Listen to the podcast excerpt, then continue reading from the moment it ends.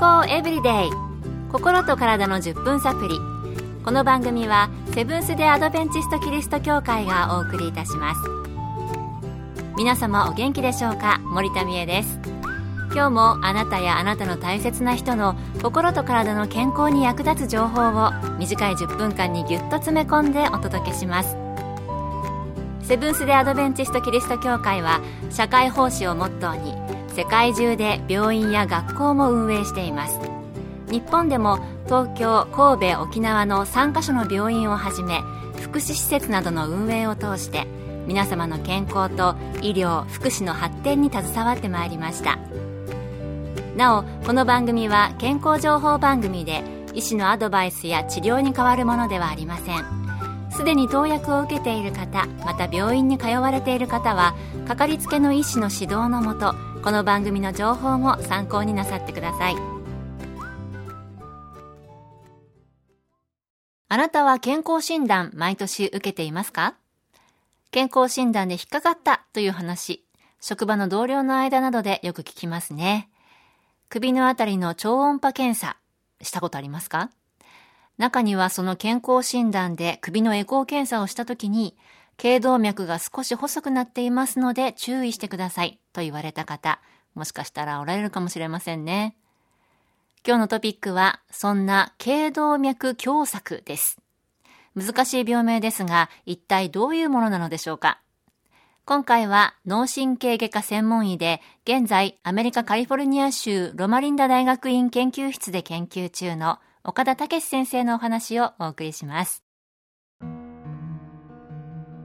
頸動脈とは心臓から脳に入るまでの動脈のうち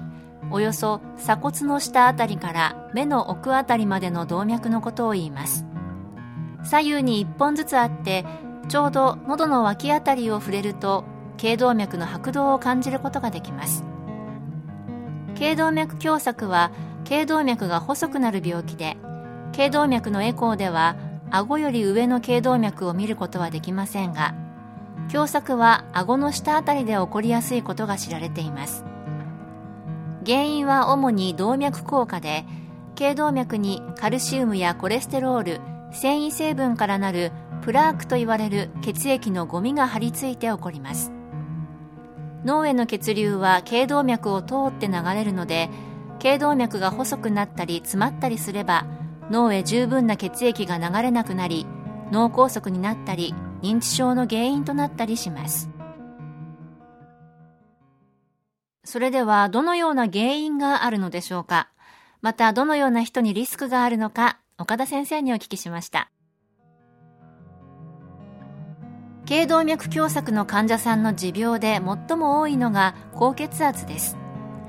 喫煙や脂質異常症糖尿病加齢なども頸動脈狭窄の原因となります。注意していただきたいのが頸動脈狭窄の元となる動脈硬化は首の血管だけに起こるわけではないということです。特に頸動脈狭窄のある方は心臓の動脈にも狭窄を合併していることが多く逆に心臓の動脈に狭窄がある方は頸動脈狭窄が10%から30%認められるという報告があります。ですので動脈硬化のリスクの高い方は全身の動脈の検査が必要になることがあります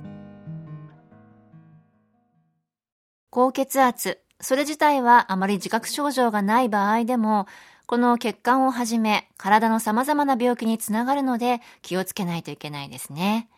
あとは、喫煙、脂質異常症、糖尿病、加齢なども頸動脈狭窄の原因になるということでした。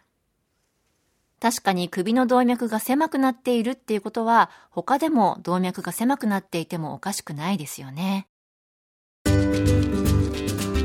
健康エブリデイ。心と体の10分サプリ。この番組はセブンス・デ・アドベンチスト・キリスト教会がお送りしています。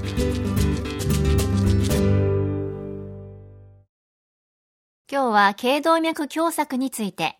脳神経外科専門医で、現在アメリカのカリフォルニア州ロマリンダ大学院の研究室で研究されている岡田武先生のお話をお送りしています。それでは、頸動脈狭窄、どのように治療するのでしょうか？治療は狭窄の程度によって変わります近年の薬の発達により血管の詰まりが半分くらいまでなら生活習慣の改善と内服薬の治療で脳梗塞の発症を低い状態に抑えることができます。ただしこれらの治療では狭窄の進行を止められても細くなった血管が元に戻るわけではありませんので狭窄が重度の方や過去に脳梗塞を起こされた方その予兆があった方は場合により手術やカテーテル治療が進められます。手術は全身麻酔で頸動脈の中のプラークと言われる血液のゴミを取り出す手術です。一方カテーテル治療は血管内にステントと言われる金属の網を置いて血管を内側から押し広げる治療になります。これらの治療はそれぞれに長所短所があり患者さんごとにより適切な治療が選ばれますが最近はカテーテル治療を受ける方が増えている傾向にあります。最近は医療の発達でいろいろな治療法があるみたいですね。程度によって治療も違うということでしたからよくお医者さんと相談するといいと思います。それでは頸動脈狭窄予防はできるのでしょうか？喫煙運動不足肥満などは動脈硬化のリスクになりますので避けましょう。高血圧糖尿病脂質異常症などのある方は継続した治療が頸動脈狭窄の予防に重要です。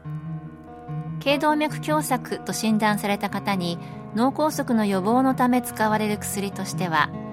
血液をサラサラにする薬や一部の脂質異常症の治療薬が用いられています。予防にはやっぱり生活習慣の改善が有効のようですね。またすでに高血圧、糖尿病、脂質異常症などのある方はその治療をすることが大切なようです。喫煙や運動不足、肥満はこの頸動脈狭窄だけではなくて様々な病気の原因にもなります。このあたりの生活習慣の改善、思い立ってもね、なかなか実行できないのが現実かもしれませんが、意識して心がけたいですね。今日の健康エブリデイいかがでしたか？ここで東京都にある立川キリスト教会があなたに送る心と体の連続健康セミナーのお知らせです。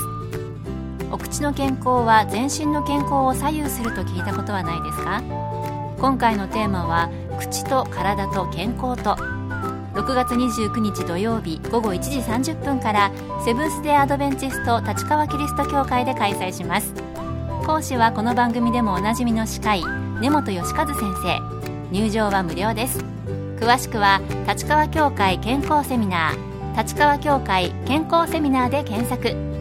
また立川以外でも各地の協会で健康セミナーが開催されます。どうぞ番組ブログをご覧ください。健康エブリデイ。心と体の10分サプリ